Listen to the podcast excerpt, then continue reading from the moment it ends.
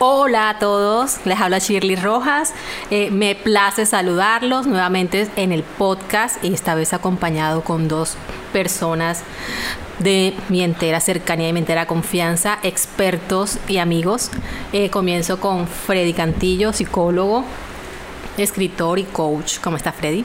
Hola, un saludo muy especial para ti, amiga, y gracias a todos los amables podcasters que se encuentran aquí junto a nosotros y contento de poder compartir contigo una vez más.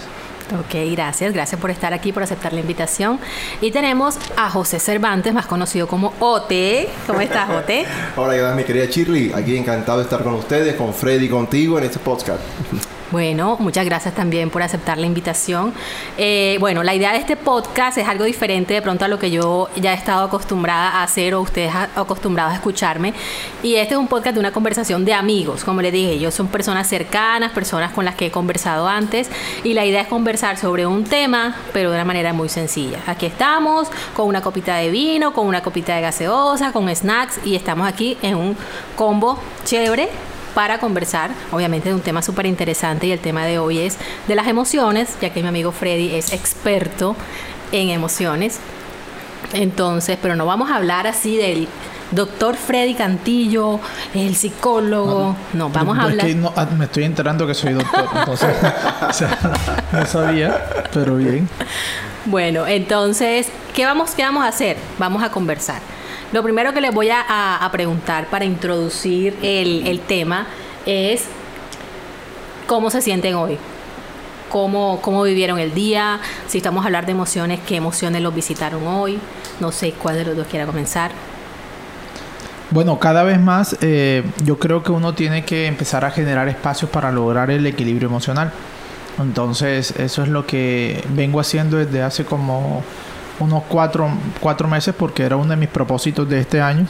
Entonces, eh, siempre como tratar de habitar las emociones, sobre todo las emociones de alta frecuencia que hoy la estamos llamando, como la paz, el amor, la tranquilidad, el bienestar y como que hacer las cosas que verdaderamente tú quieres hacer. Por ejemplo, yo estoy aquí aunque sea el día que es, yo estoy feliz porque estoy compartiendo con amigos, estoy compartiendo lo que me gusta y estoy compartiendo mi propósito. Entonces, simplemente estoy habitando. Hoy te vi, yo estaba en la cama todavía, debo confesar, que eran las ocho y media, y Freddy estaba en la playa, en un, espacio espectacular, un paisaje divino. O sea, gente que se gestiona ya, gente que... Entonces me imagino qué emoción viviste tú en ese momento. Sí, hoy estuvimos allá cerquita al mar un lugar que me encanta, que me fascina, pero es como, no, no es tanto vivir la emoción, porque las emociones son pasajeras, las emociones son, sino es como habitar el estado de ánimo. El estado de ánimo es cuando tú logras sostener aquello que tú quieres vivir. Entonces, para mí el gran reto ha sido la paz. Encontrar paz y empezar a generar espacios que me generen paz. Eso es lo que simplemente quiero hacer. Y sobre todo, no es tanto eh, como sentir las emociones, sino aprender a sentir. O sea, sentir y contemplar. Contemplar el mar, contemplar al otro, contemplar los sonidos, el canto de los pájaros, sentirte imbuido por la naturaleza. Entonces, como cuando tú te sientes parte de un todo, habitas un sistema de calma y de afiliación que hoy en día eh, estamos investigando mucho. ¿Por qué? Porque eh, hoy en día nosotros tenemos tres sistemas. Si está el sistema de alarma, el sistema de alarma es el cerebro reptil que siempre está eh, activándote, que siempre te hace sentir que tú estás en una amenaza. Está el sistema de logro, que es el que te hace em, que te hace que tú te orientes hacia una motivación, a alcanzar algo. Y está el sistema de calma y de afiliación, que es el que tiene que ver con toda la parte de la neocorteza y de los pensamientos y de del sistema ejecutivo, de cómo tú aprendes a abstraerte para poder pensar. O metacognición también como lo estamos llamando. Entonces yo creo que cada vez más nosotros tenemos que tender a desarrollar ese sistema de calma y afiliación, que es donde tú puedes empezar a regular y a gestionar ese sistema eh, de amenaza que constantemente nosotros nos vemos abocados y es el más fácil de poder sacar. Entonces, como nosotros también tenemos un cerebro reptil, que fue el primero que desarrollamos, ese es el más fácil de desarrollar. Entonces, si tú constantemente te sientes amenazado, vas a vivir una emoción ampliamente que se llama la ansiedad. A la defensiva. A la defensiva. Siempre vas a estar a la defensiva. Entonces tú crees que el otro si te pita en la moto cuando tú vas en el carro y tú crees que esa persona te quiere hacer pasar un mal día. Ese, ese es el sistema reptil o el sistema de amenaza que siempre está, que siempre está alterado, que siempre nosotros lo estamos viviendo. Entonces, cada vez más yo creo que nosotros tenemos que ir bajando poco a poco ese sistema e ir subiendo el sistema de calma y afiliación. Entonces, eso es lo que estoy probando primero en mí. Dice la teoría, pero yo primero quiero probarlo en mí y eso, por eso me encuentras en esos lugares. Excelente, esos lugares me encantan. Ajá, Ote, cuéntanos tú. Bueno, las emociones para mí vienen que con la, tienen que ver con las circunstancias, más que todo. Desde que nos levantamos hasta que nos acostamos, las circunstancias hacen que las emociones vayan cambiando. Desde que yo me levanto, cuando uno dice, me levanté con el pie izquierdo, porque pronto me levanté me golpeé el dedo pequeño del pie y ya, ah, ya mi día va a estar mal, ya yo mismo me estoy colocando de que el día va a estar mal, mi emoción ya estoy mareado, de mala gana, dormí mal, de pronto dormí del lado que no era, o, eh, dormí peleado con mi pareja desde el día anterior y amanezco mal, o puede ser todo lo contrario. Me levanté chévere porque hoy es sábado, no tengo hoy es domingo, no me voy a trabajar, hoy voy para playa, voy a descansar, entonces la emoción es de acuerdo a las circunstancias. Hoy, por ejemplo, eh, las circunstancias que estamos hablando, justamente el día de hoy me levanto, eh, me habían llamado de una, de una, ¿cómo se llamará esto? Bueno, no puede decir aquí nombre de empresa, nada. Pero era que nos habían llamado a decirnos que nos acercáramos a un hotel porque nos iban a regalar unos kits de bioseguridad y una camiseta de la Selección Colombia por la tarjeta de crédito, bla, bla, bla. Entonces uno se emociona. Ey, me van a regalar todo. Pero la parte de retir que tú dices, dice, nada de gratis, nadie te va a dar nada eso bueno no dan tanto. De eso bueno no te van a dar tanto. Y en el fondo, era una pirámide. Algo, ya uno va el predispuesto con eso. No, si me llaman que me van a regalar, que me va a regalar algo así de chévere, nadie. Algo me van a pedir. Vuelven a llamar. No, mira que ahora te vamos a dar esto y dos almuerzos. ¿Estás con tu pareja? Sí, con mi esposa, tengo mi esposa. Bueno, ¿qué talla es la, tu esposa? Vale una camiseta de la Selección Colombia. Una a ti y una a tu esposa y mejor yo. Nada más tienes que ni a reclamarlo uno se emociona. Perfecto. Pero en el fondo uno dice, esto bueno, algo tiene, algo trae a la cabulla al canto, algo está ahí. Listo. Cuando llegamos justamente era una empresa que estaba promocionando una empresa turística, bla, bla, ¿Tiene tarjeta de crédito, señor? Exacto. Y muestra más por encimita, ya uno sabía, ya cambió la emoción de la alegría que tenía uno, me van a regalar esto, a irnos sin nada. Y uno rabioso porque vieron, yo sabía que esta vaina era bla, bla, bla, bla, y las palabras que no se pueden decir aquí al aire, todo lo que uno dice pero en últimas, eh, uno al final, o creo yo personalmente, que al final las emociones o tu estado de ánimo, al final depende de ti. Si tú te quieres marear, como quieres tú coger las cosas. Si me quiero marear o quiero estar todo el día rabioso por eso, o ya cerré ese capítulo y hasta ahí llegó. La próxima vez que me vuelvan a llamar, alguna excusa le voy a dar. No, mira, estoy ocupado, no puedo, no me gustaría, y ya. Y sigo mi vida en paz y no va a estar mareado el resto del día pensando en eso. Así es, así es. Bueno, yo eh, estoy contenta Hoy celebramos el Día del Padre atrasado en mi casa. Eh, entonces, pues ha sido un fin de semana de celebraciones porque mi papá y mamá cumplen casi con tres días de, diferencia, en fin. Entonces, como agradecida con eso, con que puedo tenerlos todavía, con que este, podemos tener esos espacios de, de tiempo de calidad con mis papás. Y eso me encanta y lo agradezco mucho. Entonces estoy contenta, estoy contenta y además de estar aquí con este proyecto nuevo, todo esto me fascina. Entonces, sí, como dice Freddy, estamos aquí un domingo, pero pasándola chévere. Entonces, es la idea que también las personas que nos escuchan la estén pasando chévere con nosotros y, resuenen con alguna información que vamos a dar nosotros aquí. Ahora sí, comenzamos con el tema. Y lo primero que les quiero proponer es, si estamos hablando de emociones, bueno, ajá, ¿qué son las emociones? Ya eso lo hemos escuchado en mil lugares. Este, y Freddy me encanta que dice algo que, lo dice mucho y me lo dijo hoy a, propósito. El numeral deja el drama. Ajá, ¿qué es el numeral deja el drama? ¿Por qué? Cuéntanos. ¿De dónde nació? ¿Cómo vino? Si tú quieres aprender a gestionar tus emociones, tienes que entender algo básico. Y lo que tienes que entender es lo siguiente. Aprende a entender cómo piensas. Si tú aprendes a entender cómo piensas, eh, vas a poder ahorrarte muchos temas a nivel emocional. Entonces, si tú aprendes a observarte, a pensarte, a analizar tus pensamientos, te vas a dar cuenta de que las emociones no surgen en sí mismas, sino que hay algo que las moviliza. Y esto es el pensamiento. Entonces, háganse de cuenta de que nosotros tenemos como, eh, se han visto ustedes como esa, no sé cómo se llama esa imagen, que tiene cuatro bolitas y tú vienes y estiras una y empiezas a golpearle a las otras tres. Sí. Sí, correcto. De acuerdo. Entonces, de igual Los forma. péndulos. Los No. péndulos, muy bien. Son cuatro bolitas y tú estiras una o de cualquier lado estiras la otra y empiezan a Se pegarle mueve, las mueve. otras. De igual forma, yo creo que también la mente funciona de esa manera. Y por ejemplo, siempre hay un hecho. Ese, ese hecho genera un pensamiento. Ese pensamiento genera una emoción. Y esa emoción genera una conducta. Entonces, si tú aprendes a entender estos cuatro pasos y aprendes a estar consciente, tú vas a tener una gestión emocional totalmente diferente. ¿De acuerdo? Entonces, por ejemplo, hecho. eh, Ote hoy vino vestido de, de, de, de ese equipo que a mí no me gusta. Ya, eso es un hecho. Entonces yo empiezo a pensar, es que él sabe que a mí no me gusta ese equipo y por qué se trajo esa camisa. Yo siento que él me está ofendiendo. O sea, Ote allá en su Un mundo, hecho neutro. en su Claro. cosa, él allá le encantó esa camisa y él dice, está mi dominguera y yo me la quiero poner, pero ya yo estoy interpretando como si fuera una ofensa. ¿De acuerdo? A partir de que yo empiezo ya a identificar que es una ofensa, genera una emoción. Y esa emoción se genera es el mensaje de la rabia o del enojo. ¿El enojo cuál es? Yo siento que él está siendo injusto conmigo. Y a partir de ese momento yo genero una serie de conductas. ¿Qué conducta voy a generar? La movilización o enfrentamiento. Joda, si tú sabes que a mí no me gusta que tú traigas esa camisa, ¿cómo va a ser posible? Yo no te considero a ti, tú no me consideras tú a mi amigo porque tú sabes que no me gusta ese equipo y empieza. Pero ven acá, si yo lo hice totalmente, o sea, hoy.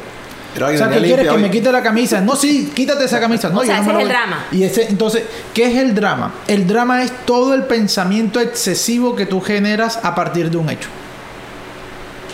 Cuando ya tú tienes ese hecho, ya tú empiezas a generar y a generar y a generar y te generas una película y te generas un show y te generas eh, aquel exceso de pensamiento que no te lleva a ninguna parte. A eso yo le llamo drama. ¿De La acuerdo? mayoría de veces no tiene nada que ver que con no tiene nada que ver. Yo aquí estoy pensando es que él lo está haciendo porque sabe que no me gusta y en este momento él me está dañando la amistad y él no llevamos 15 años de amistad y él no tiene ese respeto por mí y él sabe que no me gusta y eso que él me conoce y empiezas y dale y dale y eso hace que cada vez más se refuerce la se refuerce la emoción. Bueno, pero ahí te, Entonces, te pongo, te pongo un ejemplo eh, que pasa mucho. Eh, pongámoslo en entorno de pareja, o en, porque yo sé que en, en la pareja se, se mueven mucho más las emociones o mucho más intensas, pero pongámoslo de pareja o amigos, interprétalo como ustedes quieran. Pero que, listo, le escribí y me dejó en visto. hecho, vuelve otra vez utiliza los cuatro Eso, los cuatro quién momentos. sabe con quién está, quién Vuélvelo, sabe vuélvelo que otra vez. qué. Primer momento, primera, primera bolita, ¿se acuerdan? Hecho. No me vio eh, el mensaje. Pensamiento. Lo vio y lo ignoró. Lo vio y lo ignoró. Entonces ya tú automáticamente empiezas a pensar. ¿Y qué empiezas a decir? Seguro está hablando con otra persona porque está en línea y porque él lo vio y no me quiere contestar y debe estar hablando con otra mujer y debe estar hablando con otro hombre y, y en este momento él lo, estaba, lo hace para que yo me sienta muy mal y porque eso me está generando daño. ¡Pum! Ya ahí está el drama instalado. Pero eso genera una realidad emocional. ¿Cuál es la emoción que tú generas? Enojo, ansiedad y rabia. ¿De acuerdo? Y eso va a generar que tú le sigas. ¿Cuál es la conducta? Movilización también, otra vez enfrentamiento en el cual le sigas escribiendo mucho más. O si no, le empiezas a llamar. Y si lo empiezas a llamar, perdiste. Entonces el tema es, ¿por qué nosotros siempre tenemos que pensar de la forma en que pensamos? El tema es para que tú puedas aprender a gestionar tus emociones es por qué siempre tiendo a pensar esto. O sea, por qué yo siempre tengo es. que pensar que eh, si mi esposa no me contesta el WhatsApp está con otro hombre. Eso que acabas de decir es importante porque uno siempre piensa en lo malo. Eso. O sea, uno nunca piensa, ah, está ocupada en el momento, está trabajando, no me puede contestar, me contestará después. Uno va siempre por el lado malo enseguida.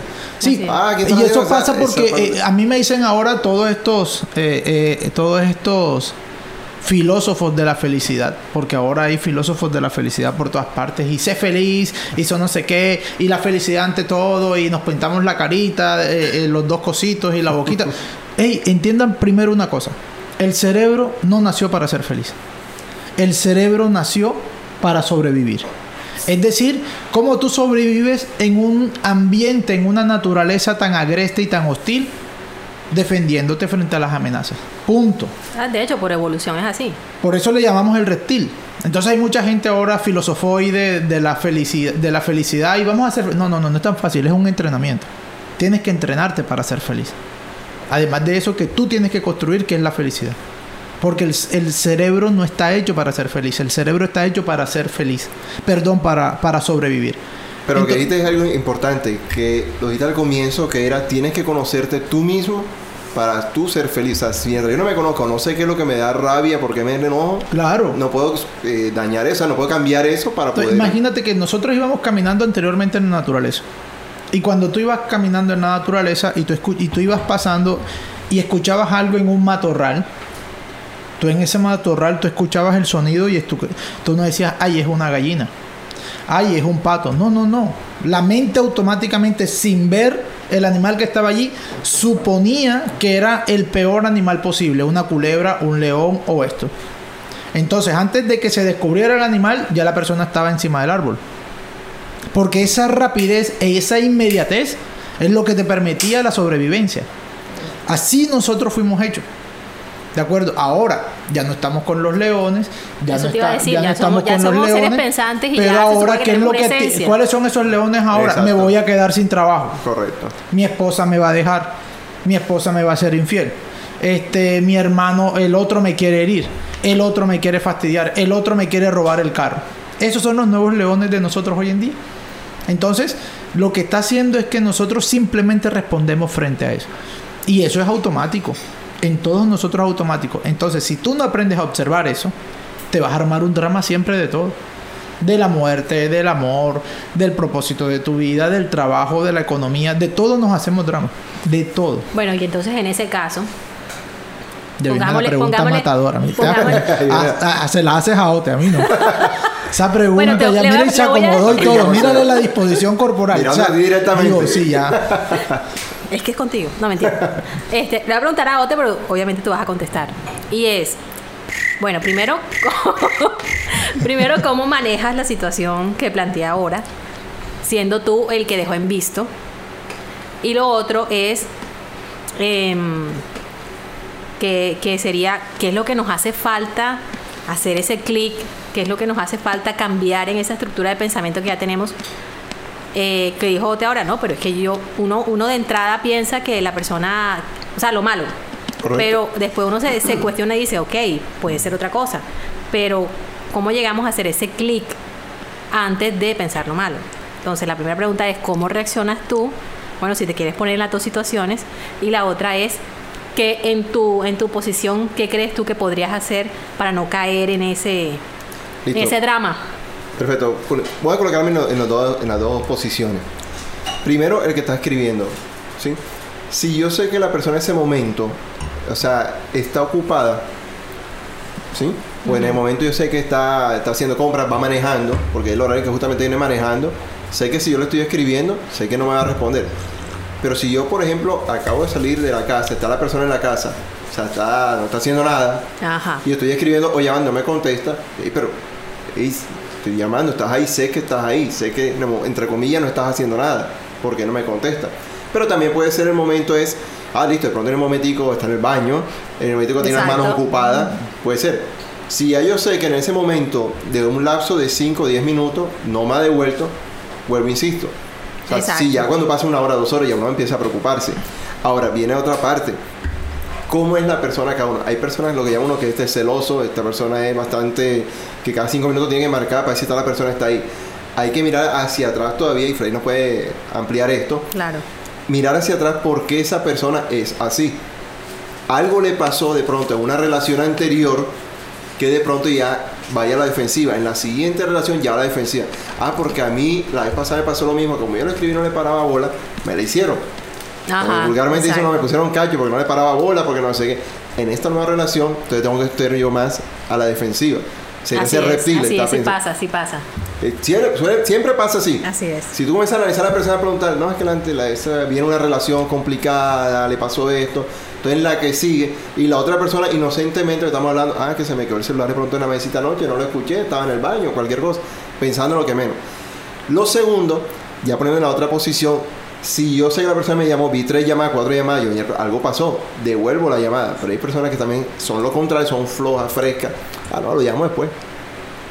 no le paran bola Sí, exacto. Entonces hay No que pasa medir, esas dos partes. O sea, si me están llamando, veo cuatro llamadas. Si veo una de pronto una llamada, pues de pronto fue una llamada perdida, no pasó nada. Pero si veo cuatro, cinco, seis, siete llamadas, eh, algo está pasando.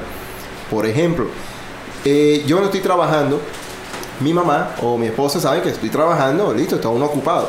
Cuando yo veo una llamada de mi casa, de mi mamá, de mis hermanos, yo puedo estar en una reunión, que yo- eh, un permisito, disculpen, porque yo sé que no es normal que mi mamá me llame al trabajo. Y pero póngale la firma que cuando me llaman a la hora laboral es porque en verdad ah, es algo importante. Después mamá, ay mijo, ¿cómo está? ¿Cómo está tu día? Ay, llámame a la hora del almuerzo cuando llegue a la casa. Pero una hora laboral en pleno reunión, lo más grave del mundo en el trabajo, pero yo veo dos, tres llamadas seguidas de mi mamá o de mi esposa o mi hermano o alguien muy cercano, sé que algo está pasando. Entonces uno es consciente y qué pena, disculpen, voy a contestar. Entonces es medir de ambos lados. Medir eso de por qué me está llamando la persona, qué está pasando. Si es una sola llamada, listo, cuando termine la reunión, devuelve la llamada. Yo, mamá, ¿qué pasó? Mi hijo pasó Pero esto si has esto". caído en el drama, admítelo. Sí, claro, claro. No, no, uno cae en el drama, todo el mundo. primero. El que, el que no diga que es mentiroso, es un mentiroso. Es un mentiroso. Así es, así es. Eso porque diga que yo nunca he sentido celo, es un mentiroso. El que yo nunca he celado es un mentiroso. O sea, mucho, sino que hay personas que lo demuestran mucho y otros es callado. O sea, yo soy celoso y mi esposa está aquí viéndome cerquita, pero yo no digo Así nada. con mirada matadora. Pero- vigilado. Está esa cámara Yo- receptiva sí. allí. Me- me- me Se siente vigilado. Ella mira y tú- Es que levanta yo lo siento inhibido al pobre Bote. Él no es así. Él es más suelto, pero está bastante inhibido. nada más gira para acá, pero Sí, para allá sí. no, no va para mirar para allá. Entonces yo soy celoso, pero callado. O sea, yo no armo el show del drama. Pero por dentro me carcomo a veces como... Me da rabia como ese, ¿por qué se te acerca? Pero entonces trato de disimularlo porque no me gusta armar el show. Pero hay personas que es lo contrario. Que enseguida arman el show y porque te miró, porque te escribió, No, te, porque da- te, te dañan el rato. Exacto. Y eh, lo que hablamos de las emociones, y a eso te daña, como dice, el resto de la noche, el resto del rato, mejor dicho, bla, bla, bla. Tiro la plática para allá. Freddy. Exacto. Ajá. No, Ya ella se enseguida vino me con dirijo a toda él. conmigo. Sí, Cuéntame. mira, lo que pasa es que nosotros tenemos que empezar a entender que todo lo, nosotros todo lo interpretamos. Entonces, entre más tú observes esa interpretación, mucho mejor será. Así como les hablaba de leones ahorita, esos leones se fueron para la cabeza. Ya no están allá, están aquí. Yo creo un pequeño tip ahí, ya que tú dices que uno interpreta, uno interpreta de acuerdo a lo que es uno. Por te lo digo por qué, porque me acordé ahora que la gente muchas veces dice, el que se, el que se las imagina es porque las hace. Entonces, será por eso que la gente es así, porque yo pronto yo inconscientemente yo también hago eso, y entonces no gusta que me la hagan a mí. Diga, Sí. "Ah, el que se la imagina, que se las Sí. hace. Por Eh, esa- el, problema es mucho más amplio. ¿Por qué? Porque nosotros estamos en una sociedad donde ampliamente nosotros nos sentimos heridos. A nivel cultural y a nivel social, a nivel religioso, nosotros veni- venimos de una cultura donde está focalizado demasiado en el daño. ¿sí?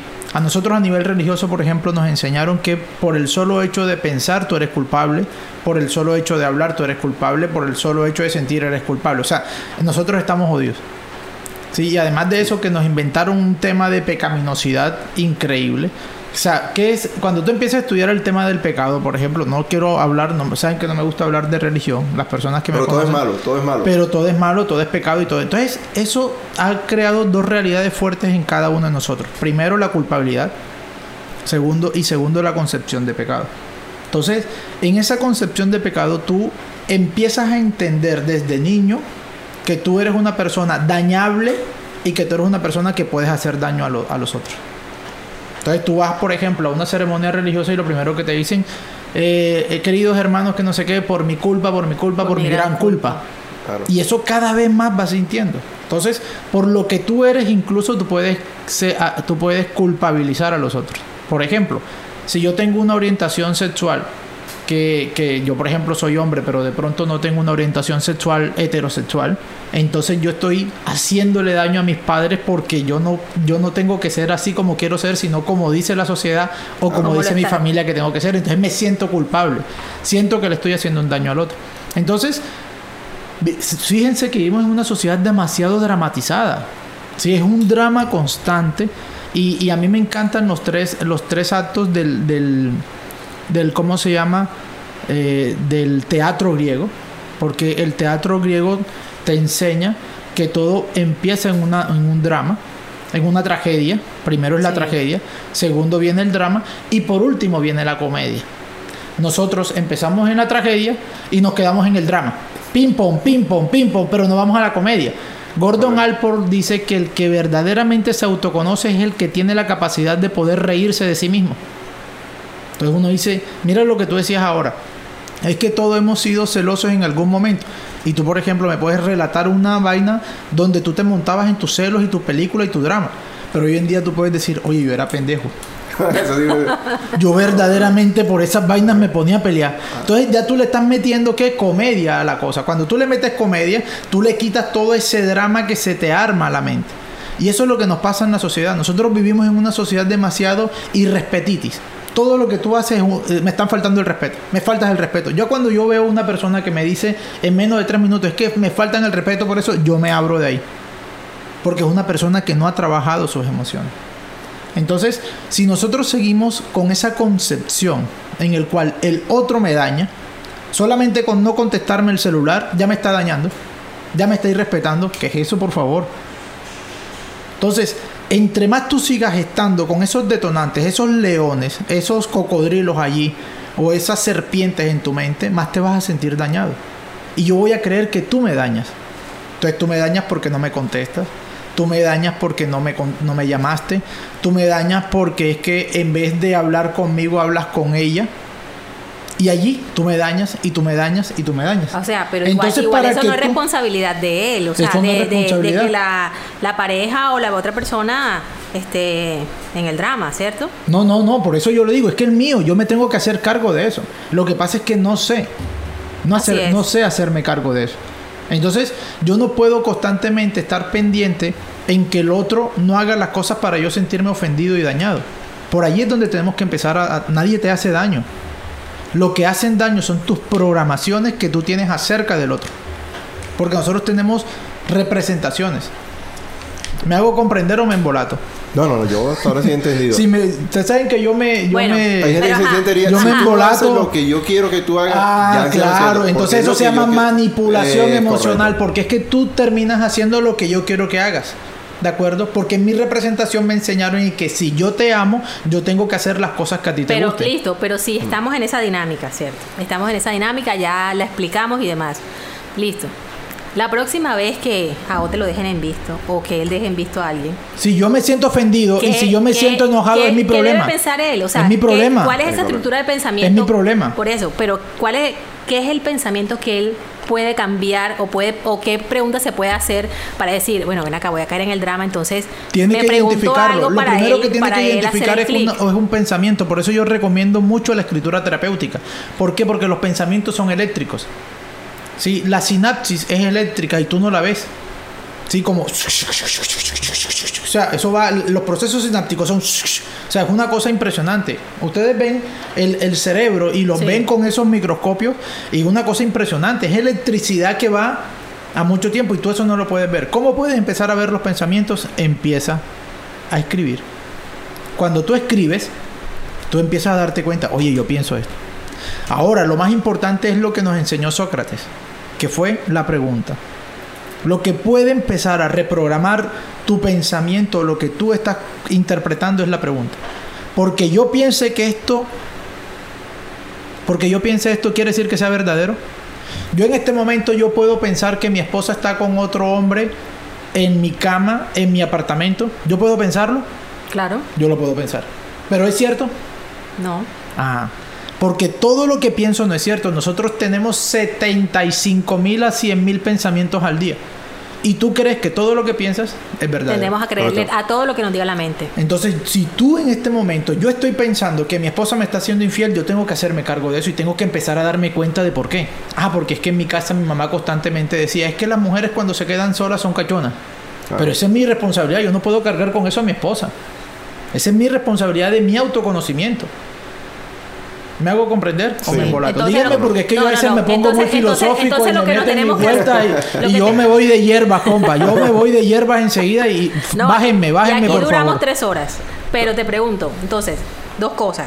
La escritura, pero cuando estamos en el momento del momento, en la calentura, en la vaina que no, ya... tienes ya- que ya hacerlo algo, tienes que hacerlo Entonces, algo parte de tu vida. O sea, la observación de la mente tú la tienes que hacer algo habitual. Porque es que hay mucha gente que me dice, Freddy, es que yo sufro de la rabia, entonces enséñame técnica. Yo te voy a decir, no te quiero enseñar técnicas. Porque es que tienes que aprender a desarrollar el hábito de observar tu mente. Cuando, es co- como cuando ustedes, nos, ¿te acuerdan cuando nos ponían a contar? El conteo te lo ponían de 1 a 100 y tú decías, oye, pero es que yo me sé los números. Pero no hazlo en la libreta y tú empezabas 1, rayón 2, 3, 4, 5 y empezabas y dales y dales y dales. Después al mil. Pero es que yo sé del 1 al 100. No, hágale del 1 al 1000. Y usted dale y dale y dale. Ya después le dijeron, ya se lo aprendió, sí, ya no lo tienes que volver a escribir. De igual forma es, el- es el- es la observación de la mente. Entonces tú todos los días cuando ya tú logres observar tu mente, observar tus pensamientos, cuando venga ese hecho, tú dices, tan, ya tú eres consciente de ese pensamiento. Allí. Perfecto. O se vuelve a repetir el patrón o tú lo vas a poder cambiar. Pero ya ahora, si lo vuelves a repetir, tú dices, oye, volví a caer. Cuando tú dices, volví a caer, la conciencia es lo más importante en este ya. caso. Empiezas a reprogramar. Bueno, entonces hablando de programar o de reprogramar, lo que tú decías ahora, eh, estamos bastante condicionados, condicionados por nuestros papás, condicionados por, por el Estado, por el, el entorno, por la, La sociedad, sociedad. demás. Entonces se supone que debemos, entre comillas, hacer cosas que si no me da gana de hacerlas, no las hago. O sea, pero solo los que son valientes pueden desafiar las autoridades, desafiar lo, lo, establecido, el status quo. Entonces, y es ahí donde comenzamos con las preguntas, con la escritura y demás, a condicionarnos. Y obviamente la industria de la música, creo que no, yo creo que nuestras mamás tienen un, ro- un raya en la cabeza, creo que más que nosotros, porque esa música, nuestras madres, ustedes lo podrán decir, yo creo que su mamá le ponía música cuando hacía un oficio, la mía sí. Entonces, este, y tú escuchas esas letras ahora y tú dices, My God. Y la mayoría de las canciones hablan qué? De relaciones, de pareja, de este hombre es mío, de, en fin, mil cosas. Claro, porque reflejan el inconsciente de cada persona que es, del y, autor. Y en la época de las mamás de uno, ¿te acuerdas que la, la música era la mujer sumisa, la que está en la Total, casa, la que está ahí? Total. cambio, escucha la música de ahora, la mujer es la que le pega a uno. No, y si Ah. es la música de plancha, Por eso. Esa era la música plancha, era esa, estoy en mi casa, aquí planchando, mi esposo trabajando, yo Bueno, les tengo, les tengo una canción de esas. Se las voy a poner, esperemos un momentico. Se las voy a poner para que ustedes me digan qué opinan de, eh, de esa canción. ¿La conocen?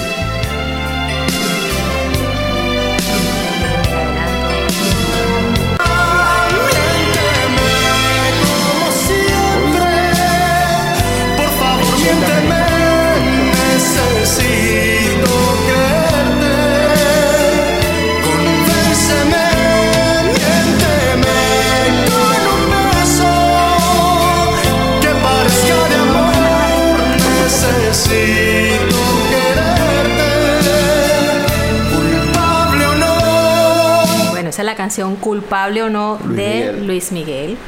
Bueno, no sé de qué año será, pero ahí está súper joven. Me imagino que son las primer, el primer álbum. Cuéntenme, cuéntenme esa canción. Miénteme como siempre. Necesito creerte.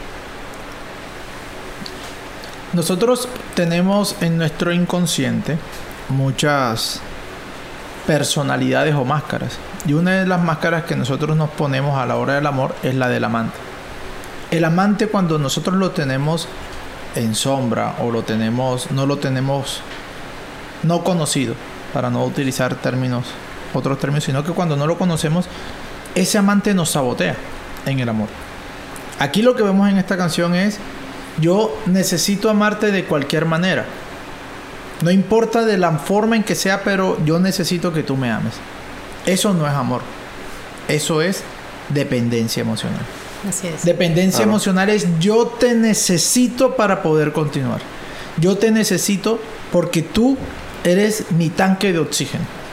Entonces, a lo mejor como ella se quiere ir, supongo en la canción, se quiere ir o por cualquier cosa que él descubrió, vio y de pronto se forma una, peli- un- una pelea y todo esto y él le, bueno, listo, terminamos. Entonces él le dice, no, culpable o no, miénteme como siempre. Sí, miénteme, porque Como dicen ahora, pédicame cacho, pero no Pero importa. no me dejes. entonces ese, sufrimiento del amor, Exacto. ese sufrimiento del amor que en el cual yo necesito sufrir. Pero si tú sufres en el amor es porque no es amor, es dependencia emocional. Entonces porque tú no me tienes que mentir. ¿sí? Sea lo que sea. Y yo no te necesito para vivir. ¿Por qué la mayoría de la gente sufre en el amor? Porque se vuelve algo necesario.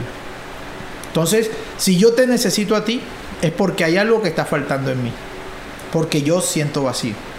Y si yo siento ese vacío, te necesito a ti para poderlo llenar. Y nosotros creemos que es así. Porque así nos han enseñado el amor desde siempre, ¿no? Así es.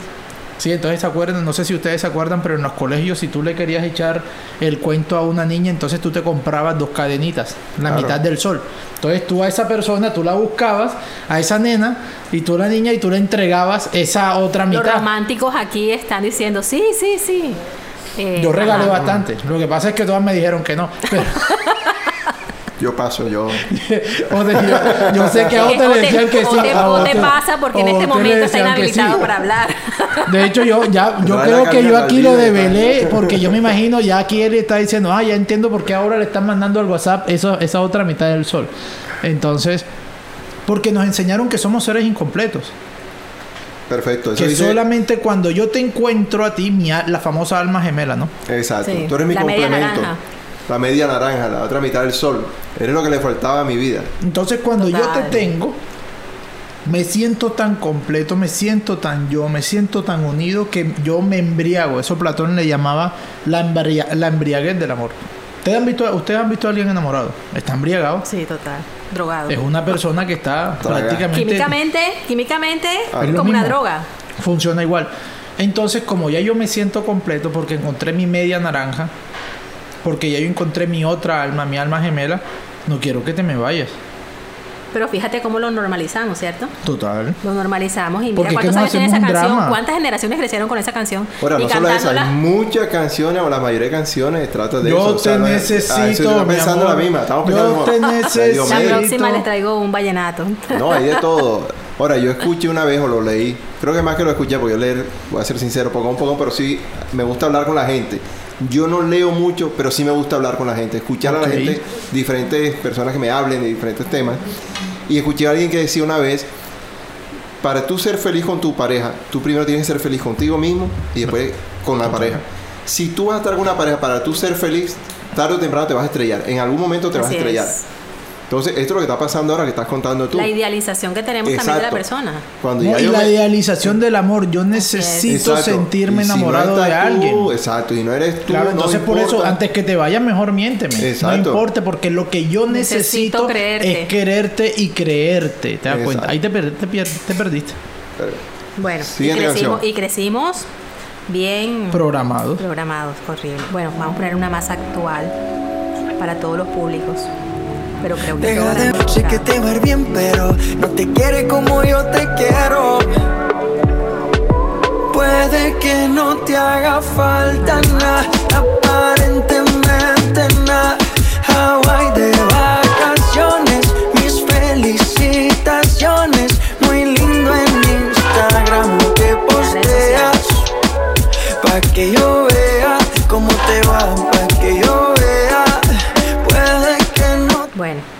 ¿cómo les parece? Bueno, la canción trata de una ruptura, ¿cierto? Que el- la vieja lo zapateó y, y el tipo está, pues, ajá, viendo sus redes sociales. Eso pasa mucho, pasa mucho. Y le pasa a, bueno, de lado y lado, que queremos también usar las redes sociales como para demostrar esa cara de que no, o sea, No me duele. a mí no me está. Yo, sí. al contrario, estoy pero más feliz sin ti, pero al contrario que. O sea, en realidad, ¿qué está gritando esa persona? Porque queremos vernos tan. O sea, sí, lloramos en, nuestra intimidad y demás. Sin embargo, porque tenemos esa necesidad de hacerlo que en las redes sociales debemos mostrar la vida perfecta y que a mí no me hace falta tú. Y obviamente yo reviso que mis estados y mis historias las veas tú, porque para eso las subí. Y conozco a muchas personas que lo hacen, aunque aparentemente no, no es así, si tú hablas con la persona.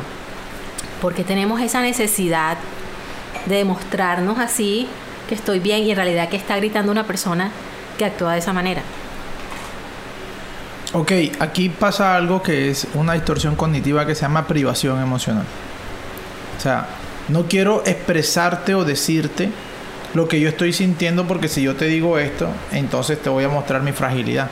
Entonces vengo y me pongo una careta, me pongo una coraza. Entonces ahora te voy a demostrar, ¿sí? Te voy a demostrar que yo no estoy sintiendo así, sino que estoy sintiendo lo opuesto. Entonces voy a generarte en ti un cierto celo, una cierta envidia para que tú veas en mí lo que perdiste. ¿De acuerdo? Entonces ahora, mira, me, me voy a buscar otra, eh, me voy a buscar otra relación, voy a estar con otro hombre, voy a estar mostrarte que estoy en Hawái, que estoy en vacaciones y te voy a postear esto y voy a Muy hacer esta historia, esto y creo todo un drama. Miren, fíjense, se dan cuenta, crean todo un teatro, creas toda una vaina solamente para demostrarle a él que no te importa supuestamente, pero por debajo sí le estás demostrando que sí te importa.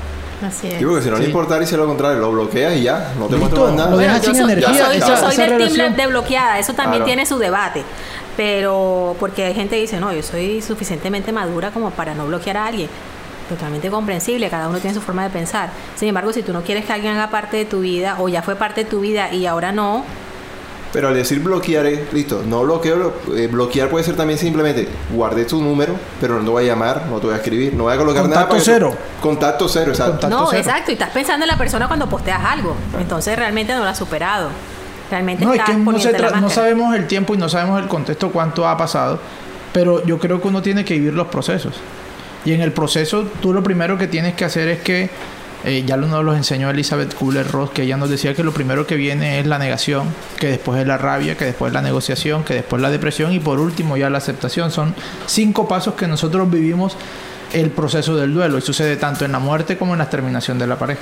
Entonces, si tú todavía estás en la rabia, estás en eso, logras crearte todas esas cosas. Yo voy a hacer esto para herirte, mentira. Es porque tú estás demostrando la herida profunda que tienes. Es lo contrario, estás mostrando lo que tú estás sintiendo, es lo que tú estás mostrando ahí. Sí, pero como lo refleja es que supuestamente yo voy a hacer esto para herirte o para hacerte incomodar y para no, te estás haciendo daño tú Ahora, mismo. eh, o tú pregunta mismo. que te hago a ti. ¿Es normal que todas las personas pasen esos cinco pasos? ¿O todo el mundo tiene que pasar esos cinco pasos? Porque hay gente que se queda en el primero y de ahí no sale. Y por O eso sea, su vida hasta ahí murió eh, porque... Como es un proceso, lo que pasa es que nosotros, estos temas no se hablan. Y mucha gente le dice, no, es que yo mejor no hablo con un psicólogo porque no estoy loca o no estoy loco. O estoy bien. eh, o estoy bien. Entonces, a veces nosotros llegamos más bien a un estado de resignación.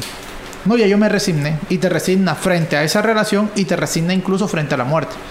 Entonces, en la resignación es, yo todavía no he sanado estas emociones, pero no lo voy a sanar, no me importa, me, me vuelvo indiferente frente a esto y lo dejo allí. De manera que eso queda pululando allí. Queda pululando. Queda pululando. De manera que cuando pasa algo parecido, vuelve otra vez a detonarse. Y cuando vuelve a detonarse, vuelves a experimentar las mismas sensaciones. ¿De acuerdo? Entonces, mucha gente termina más bien resignándose, no sanando esto. Pero cuando haces el proceso de sanación y tú lo vives eh, con orientación profesional, con, rituales, con diferentes espacios que tienes, lo más normal es que la persona termine entre comillas superando. Yo, yo no creo tanto en la superación, sino más bien en la integración. No tiene que integrarse porque es que hace parte de tu historia y no la puedes superar. Las historias no se superan, las historias se integran a la vida. Uno cuando aprende, uno es capaz de poder decir gracias por el aprendizaje. Y eso es sanar. Ah, y eso, eso es sanar. sanar. Y lo que hablamos ahorita, al comienzo de todo esto que hablamos, cuando decíamos, porque esta persona es así, ah, porque una relación anterior no sanó esa herida y con la siguiente pareja es cuando va a explotar eso. Así Sí, es. viene a serlo y Porque No, nosotros y se repite, terminamos, y nosotros terminamos, Es un ciclo, y es un a nosotros nos encanta derramar la sangre sobre quien no nos cortó. Exacto. Eso es verdad. Entonces nos encanta eso. Eso es verdad. Sí, entonces Todo. creo, por eso, porque como tú ya me hicieron daño por allá, ahora no voy a querer que el próximo que venga me va a hacer daño, pero tú eres la que estás herida, no es el otro. No es el otro. O sea, si yo tuve una relación con ella y si mi- a mí, ella me hirió, entre comillas, no me gusta utilizar estos términos, pero, pero bueno, vamos a utilizarlo. Ella me hirió.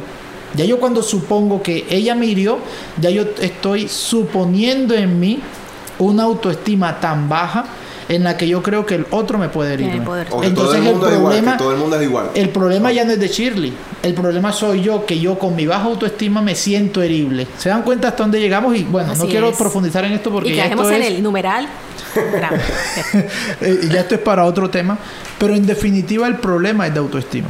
Y más que autoestima, el problema es de autoconcepto. ¿Qué es lo que yo creo de mí?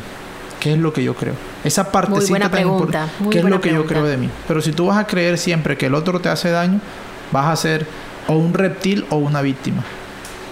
Yo digo que la gente debe eh, otra vez coger la, la famosa frase de nosotros los costeños. Eche, cógela suave. Esa es mi insignia, tengo una Eche, camiseta suave. de eso. Así con el leche adelante. Eche, cógela suave. ah, bueno, madre. con el leche, buen Con punto. leche. Eche, cógela suave. Echa no jodas. Yo tengo la mía. ¿Cuál es? Deja el numeral, deja el drama. Deja el drama, o sea. Bueno, No excelente. es que él me dañó, que es que él me hizo esto, que es que él me... Deja el drama, o sea, nadie te daña. ¿Cómo así, Freddy? Nadie te daña. Relájate, relájate. Cógela suave. Relájate, cógela suave, ¿viste? ¿Viste? O sea, son O sea, cosas una que uno- programación que tienes y que tú te inventaste y que la quieres seguir Y creyendo. parece mentira que más, creo que más del 90% de las veces lo que tú te estás imaginando es lo que menos era por ahí, o lo que menos la otra persona imaginaba, o lo que menos la otra persona pensó. Cuando uno está pensando, ay, ¿qué me va a pasar esto? Eh, cálmate si ni siquiera ha llegado, no sabemos ni qué va a pasar, si va a venir o no va a venir, si es esto, o sea, Exacto. Por Bueno, eso es tan importante escribir. Porque cuando tú, por ejemplo, tú mañana tienes una entrevista en, en una empresa X y tú hoy eres consciente de todo lo que estás pensando. Es que me va a ir mal en las pruebas psicotécnicas, que me va a ir mal en la entrevista, es que me va a ir mal. ¿De acuerdo? Y tú te das cuenta que al final no, no fue tan así como tú lo pensaste. exacto. Pero como tú no les escribiste, como tú no, no te estás en proceso de entrenamiento, la próxima vez que venga, tú vas a repetir el patrón. Pero si hiciste la tarea, te vas a dar cuenta de que sí lo vas a poder observar. Oye, ven acá, el domingo antes de esa, de esa eh, entrevista, no voy a volver a pensar de la misma manera que lo hice hace un año o hace dos años. Shirley, no, y no hemos hablado, y es, esto puede ser para otro programa, otro podcast y todo. ¿Cómo afecta que- tu salud esas emociones negativas y todo lo que es que lleva a esto? aquí estamos abriendo tantos temas que yo estoy aquí muy pendiente porque la verdad ve es que la verdad, Freddy, la ve verdad es que sí, la verdad es que sí es un tema bastante extenso y tiene muchos Ya a mí me mira que pagaron de por una hecho, hora y esa mira- hora ya se que- acabó. Mira que de hecho O sea, ya, este, ya, mira, ya- hay entornos ya esa ya ese partido va en el minuto hacer- 85. O sea, ya, o sea, ya lo siento que esa boleta ya está caducando. Ya, Pero ya, sí no, vamos a volver a hacerlo ya. porque hay un tema que me interesa mucho y que no lo tocamos y es en los, los entornos organizacionales, los entornos familiares. Nos centramos de alguna manera en la pareja, pero que son sumamente importantes. Entonces creería yo que si me aceptan la invitación podemos hacer un, un próximo programa. Laboral. Bueno, y ya eh, eh, cerrando con el tema, para ya también concluir con, el, con este episodio, este, ¿qué conclusiones podrían sacar así muy, muy brevemente o qué, o qué le pueden decir a, a las personas que nos están escuchando? Déjese de tanto drama y aprenda a observar su mente. Deje de culpar al otro. La que yo dije ahorita, cógela suave, Cógela relájate. suave, que cógela lo que te estás imaginando, créeme que la- muchas veces no es así. Ese me gusta. Exacto. Bueno, hay que comprarse esa camiseta o la, o la de Freddy.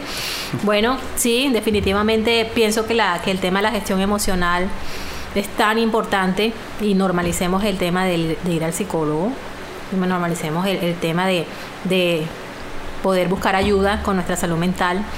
Entonces, por eso estos espacios, aunque hablamos muy amenamente, creo que muchos sacaron muchas cosas buenas de esto y la idea es esa. Entonces, ustedes nos van escribiendo en los comentarios si les gusta, qué les pareció, si hacemos otro tema, qué tema, qué tema nos sugieren, qué invitados, de pronto si conocen a alguien experto en algún tema. La idea es que podamos crecer, pero cogiéndola suave, pasándola chévere. Aquí, como les dije, estamos con un vinito, estamos con gaseosita, snacks. Entonces, déjenos sus comentarios y ahí vamos hablando. Y no me quiero ir sin antes decir, darles los agradecimientos a ustedes dos, por supuesto, por haberme aceptado la invitación. Y a Javi, a Javier Cervantes, por toda la parte técnica. O sea, esto es, mucha gente pro en esta vida. Es mucha gente pro en esta vida. Bueno, yo creo que van a ver las fotos de algunas cositas que, que- que tomamos acá. Y a Nati, estudios, a y a reconocer. Nati, y a Nati Pardo, que estamos aquí en los estudios de Nati Pardo. Que muy amablemente nos abrió las puertas de, de su apartamento. Entonces, muchísimas, muchísimas gracias a los dos y a ustedes también por, por aceptar la invitación, por resonar con este mensaje. Entonces, bueno, nos vemos en una próxima, nos escuchamos en una próxima oportunidad y muchas gracias. Gracias Chao, a ti chao. por la invitación. Chile, mejor dicho, estuvo buenísimo la frita, el vinito, estuvo todo mejor que yo. Excelente. Cada mejor- vez que quiera, aquí estaré. Mejor trato no se puede, pero bueno, aquí vamos, aquí vamos. Bueno, nos vemos muy pronto. Chaito. Bye.